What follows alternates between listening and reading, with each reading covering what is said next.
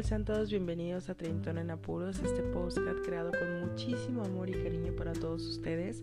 Quiero antes de entrar de lleno a este tema nuevo, agradecer a todas las personas que se han tomado el tiempo de escuchar mi primer podcast que fue un tema bastante personal, pero que hice con muchísimo corazón. No hubo un script o algo que me ayudara como a llevar la guía. Todo lo que dije, todo lo que salió en ese postcard fue desde el corazón.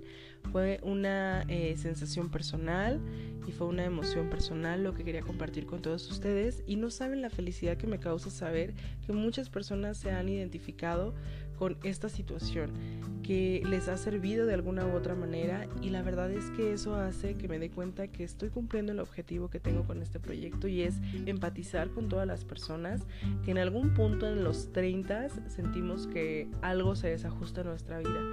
Así que les quiero agradecer de una manera enorme eh, que se hayan tomado un poquito de su tiempo tan valioso para escucharme y sobre todo todas las personas que me han enviado mensajes tan hermosos a mis redes sociales en apoyo a este nuevo proyecto. De verdad que soy bendecida y estoy completamente agradecida con Dios y con el universo porque cuento con personas tan nobles y tan increíbles en mi vida. Así que quiero agradecerles enormemente.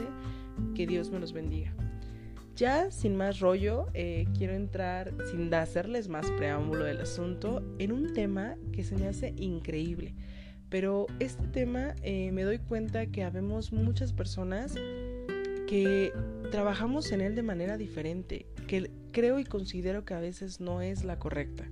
El tema que me encantaría que platicáramos es mi único hogar. ¿Ustedes son conscientes o se han preguntado qué tan bien cuidan al único hogar que van a tener en esta vida? La verdad es que esta pregunta es un poco burda, la podrían pensar algunos, y es que normalmente la mayoría de las personas creemos en que tenemos un alma o tenemos energía, que somos energía y que vivimos dentro de este cuerpo que nos tocó tener en esta vida. Pero hay algo que hace un tiempo escuché de una muy buena amiga mía y es, güey, cuídate, cuida de ti, cuida de tu cuerpo porque es el único hogar que vas a tener en esta vida. Y es una frase tan cierta porque me doy cuenta que muchos de nosotros no somos responsables ni capaces de darnos cuenta de si es verdad que estamos cuidando el único hogar que vamos a tener en esta vida. A veces no somos conscientes de que somos tan irreverentes con algo que es tan importante para nosotros, hasta que nos vemos en la situación de que este hogar empieza a desboronarse, de que algo empieza a fallar.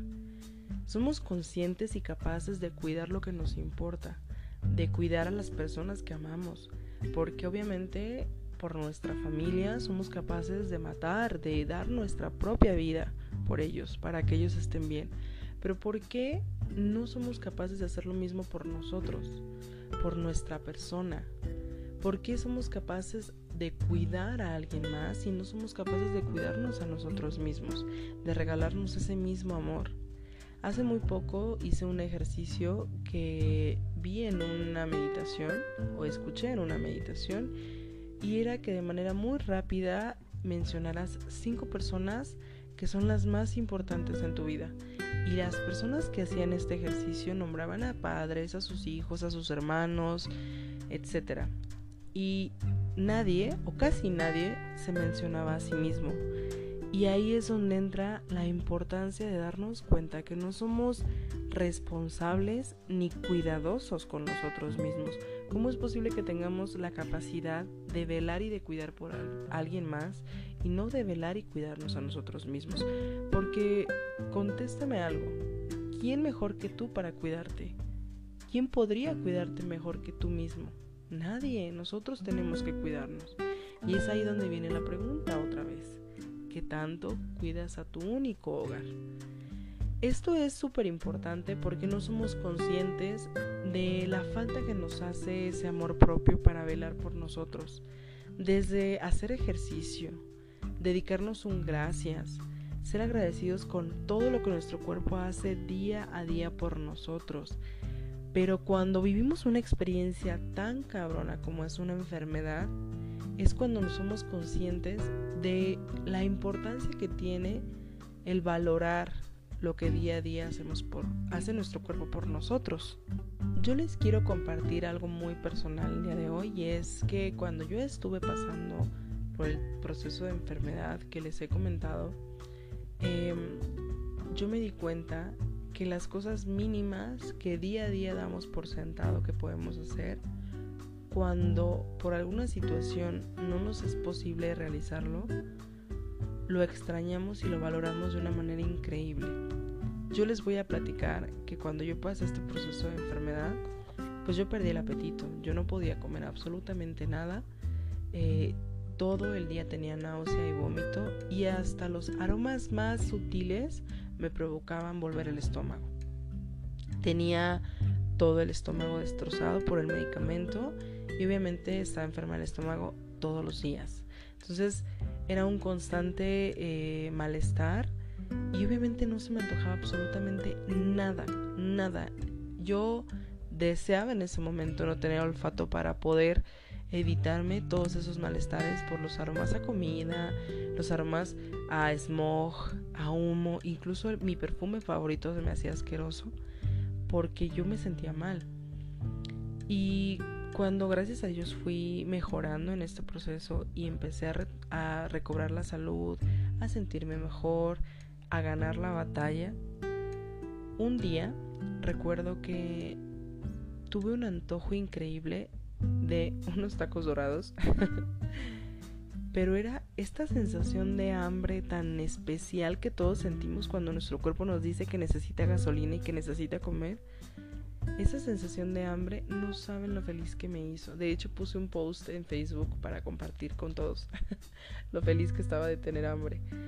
Y es que juramos que tener hambre es algo automático, que nuestro cuerpo puede decir como, ah, ok, necesitas, avísame cuando tengas hambre para darte. No, híjole, cuando el cuerpo está enfermo, incluso hasta el hambre es una seña de, de salud, de estar saludable. Y no lo agradecemos, no agradecemos que tenemos hambre, no agradecemos que podemos caminar, no agradecemos que podemos levantar nuestros brazos y nuestras piernas, no agradecemos que podemos dormir.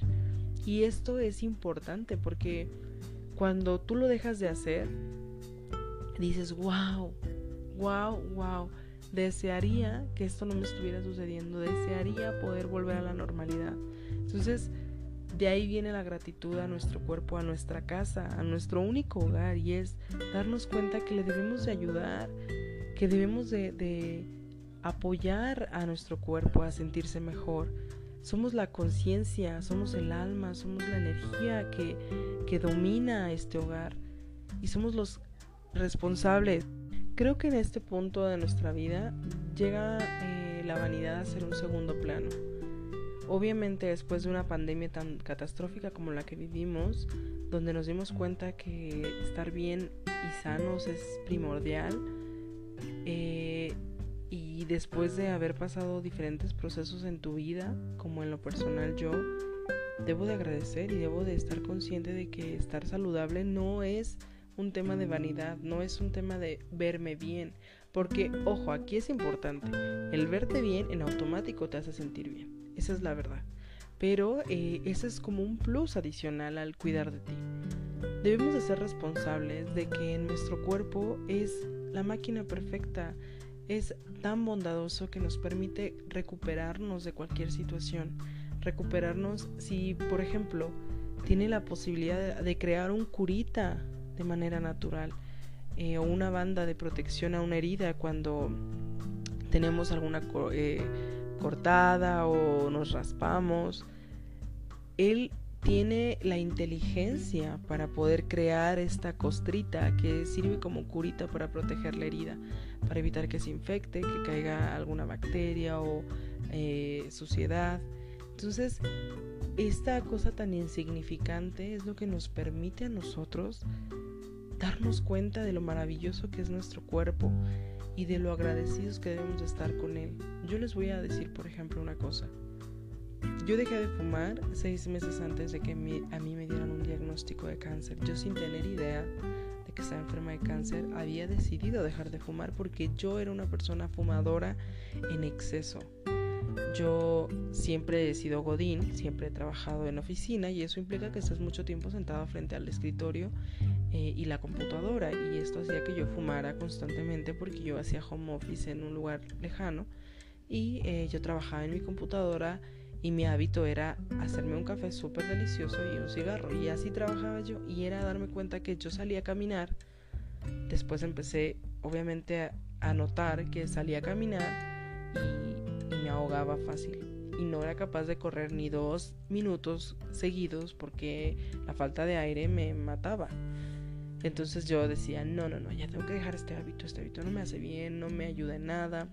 Y en mi conciencia estaba el que yo tenía que dejar este hábito y, por alguna situación u otra no era capaz de hacerlo, porque obviamente pues estás acostumbrado a salir con los amigos, a tu vida social normal y esto hace que obviamente pues tengas como esta afición, ¿no? A tener un cigarrillo. Alguna vez platicando con una persona me decía que había dos eh, ganchos que te ataban al cigarrillo y uno era el psicológico y el, otro era el físico. Que el físico era pues la adicción a la nicotina y a los ingredientes que tiene el cigarro, los componentes que, que tiene el cigarro y la psicológica que era pues la comodidad que tenías de echarte un cigarrito mientras te echabas un café o una cerveza. Entonces que esta situación era lo que no te permitía al 100 desprenderte de estos hábitos. Y al yo entender esto dije, tienes toda la razón, debo de empezar a mentalizarme sin tabaco, al poder salir a platicar con mis amigas sin fumar, al poder eh, salir a tomarme una cerveza sin necesidad de tener un cigarro en la mano. Y después de ahí darme cuenta que la necesidad de la nicotina a nivel físico la podía controlar pues masticando chicle, yéndome a correr, empezando a cambiar los hábitos, ¿sabes? Pero es ahí cuando yo decido dejar de fumar. Seis meses después se me bueno, no tiene nada que ver. Quiero aquí aclarar una cosa, porque este tema a veces es un poquito polémico. Algunas veces yo he platicado esto con unas, algunas personas y me han dicho, es que justo es por eso que no quiero dejar, porque cuando dejas de hacer algo, casualmente todos los males empiezan a surgir. No, señores, no tiene nada que ver una cosa con otra. Yo tenía ya un año enferma, obviamente, y no lo sabía un poco más de un año y tenía justo seis meses que había dejado de fumar. No es que por dejar de fumar todo se haya em, salido a flote, nada que ver. La verdad es que eso no tiene nada que ver y soy plenamente consciente de eso. Pero yo era consciente que tenía que dejar de fumar. Hoy en día les puedo decir, yo soy una persona que soy nacida en el DF pero criada en el norte. Y nosotros en el norte y las personas que son allá me, van a decir que, y me van a apoyar y van a decir que es verdad. Estamos acostumbrados a echar una cerveza. Soy súper chelera a mí. Las birrias bien heladas me encantan. Y, y estar con amigos y compartir y echarme una cerveza en un calorón bestial me encanta. O sea, a mí son hábitos que me gustan, que, disfruto y que me ha costado mucho dejar cuando pasó este proceso de, del cáncer, eh, tuve que obviamente dejar estos hábitos y hoy en día me doy cuenta y, trabajo mucho en dejarlo porque estoy saludable, estoy sana, soy, soy sobreviviente a esta enfermedad dos veces y hoy en día no bebo ni una gota de alcohol. Pero no, y voy a ser muy honesta, no por la enfermedad, lo hago porque estoy tratando de mejorar mis hábitos. Estoy esforzándome enormemente en, en hacer lo que me hace bien. A mí tomarme una cerveza es la cosa más agradable del mundo porque es como ese reconocimiento de decir, ah, te lo mereces, échate una cerveza, ¿no? Pero estoy trabajando de una manera impresionante en dejar de hacerlo porque sé que a nivel físico no es bueno. A nivel físico es ser desagradecida con mi cuerpo, porque yo pienso y analizo el hecho de el trabajo que tuvieron que hacer mis riñones para soportar ocho quimioterapias y para después de ese tratamiento mantenerse saludables, porque bendito sea Dios, no tuve ninguna complicación, no tuve infecciones, no tuve absolutamente nada. Entonces, ¿cómo pudiera yo pensar que cuando mi organismo ha pasado por este proceso tan difícil de batalla, yo pudiera ser tan desagradecida y tan mal agradecida de no atenderme, de no ser consciente de que, de que esto no, es, no me hace bien. De algo que de verdad a mi cuerpo no le favorece en absolutamente nada. Como yo siendo plenamente consciente de todo lo que yo he pasado, no puedo hacer un sacrificio de dejar lo que de verdad me gusta, porque sí me gusta echarme una cerveza, de no dejar de hacerlo solo por egoísmo. Y después cuando tú padeces cáncer eres consciente que corres el riesgo de que en un lapso corto, mediano o largo el cáncer regrese. ¿Y cómo pudiera yo exigirle a mi cuerpo que tenga la fortaleza para resistir otro proceso así de cabrón si cuando estoy saludable no me encargo de él, no me encargo de darle el mantenimiento y el cuidado que necesita, pero sobre todo de el amor que merece mi cuerpo? Yo no sé si ustedes han pasado por una situación complicada de salud o han visto la pérdida o han vivido la pérdida de alguien y visto el deterioro de estas personas a nivel de salud. No han visto cómo es que tu cuerpo se consume poco a poco y es darnos cuenta y decir, wow, hoy estoy bien, hoy puedo caminar 20 minutos en agradecimiento a lo que mi cuerpo hizo por mí, hoy puedo dedicarle, no sé, 20 minutos de yoga 20 minutos de, pilates o simplemente tomar dos litros de agua en agradecimiento a mi cuerpo, a lo que está haciendo por mí. A veces no somos conscientes de que yo no digo, y quiero que quede claro, que no digo, híjole, es que tomar refresco y comer tortilla y bla, bla, bla, porque son los placeres de la vida. Al final vivir, estar aquí es, es disfrutar, sino para qué estamos, es, es compartir pero sí soy consciente de que debemos de, en la medida que lo chingamos al cuerpo, agradecerle.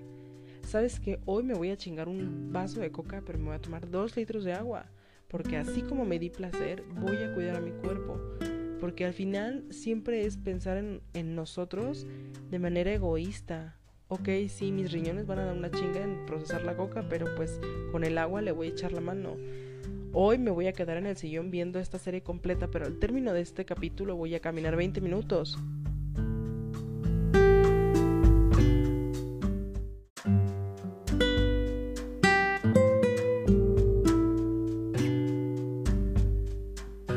Realizar cualquiera de estas actividades es la forma más noble que tenemos para agradecer a nuestro cuerpo todo lo que hace por nosotros.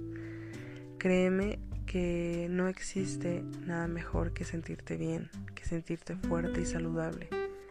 El cuerpo es el que nos permite continuar aquí, que nos permite compartir con nuestra familia y amigos, que nos permite crear memorias y seguir presente en la vida de las personas. Este es el valor que tiene y la importancia que tiene cuidar bien de nuestro cuerpo. A lo largo del tiempo he platicado con varias personas y en algunas ocasiones me han respondido de algo me tengo que morir. Si me voy a morir, que sea de algo que me gusta. Yo conocí alguna vez a una persona que sufría de efisema pulmonar y tomaba quimioterapia justo al lado mío. El testimonio de él es tan azotador que te quedas reflexionando horas. Él me platicaba que fumó toda su vida y que él era una de las personas que decía precisamente eso, que él decía, ay, de algo me tengo que morir. Cuando el efisema pulmonar lo atacó, se moría de miedo porque veía la muerte enfrente de él y se daba cuenta que era algo real, que no era un juego, que se habían acabado los dimes y diretes solo por decir. En esa ocasión, él me decía, si yo pudiera regresar el tiempo, te juro que jamás habría tocado un cigarro. Lo que yo estoy viviendo ahora es lo más doloroso y lo más terrible que he vivido en toda mi vida las apneas, la falta de oxígeno, el saberte mareado, el saberte débil y que la muerte empieza a llegar a ti poco a poco, es un terror que no te deja ni dormir. Entonces yo entendí que no existe ninguna persona en este mundo que tenga la muerte de frente y la afronte con valor. Todos tenemos miedo de irnos, absolutamente todos. Pero, y es algo inminente, la verdad es que es algo que nadie puede evitar. Pero si en ti está poder tener una muerte digna, si en ti está dentro de tus posibilidades darle a tu cuerpo la fortaleza para que ninguno de los padecimientos o incluso tu partida sea provocada por una irresponsabilidad tuya, hazlo. Porque es muy triste que los padecimientos y las enfermedades que nos ataquen sean porque no somos responsables de nosotros, porque no somos cuidadosos y porque lo más valioso que tenemos, que es nuestro cuerpo, no somos capaces de cuidarlo. Seamos responsables, amémonos tanto como si fuéramos alguien más, como amas a los que a tus seres queridos, a los que te rodean. Así ámate a tú. Cuídate, procúrate, apapáchate, pero sobre todo vela por tu bienestar. La salud y el estar bien en este hogar, que es el único que tenemos, es lo mejor. De verdad que yo espero que esto les haya funcionado un poquito, que se les haya quedado algo en la mente, solo como para recordar la importancia que tiene nuestro único hogar en la tierra. Y espero que tengan una muy bonita tarde, un muy bonito día, que Dios me los bendiga, les agradezco muchísimo que continúen conmigo, que hayan escuchado todo este podcast y si Dios y la vida si lo quieren, nos vemos en un nuevo episodio. Les mando un beso muy grande y que Dios me los bendiga.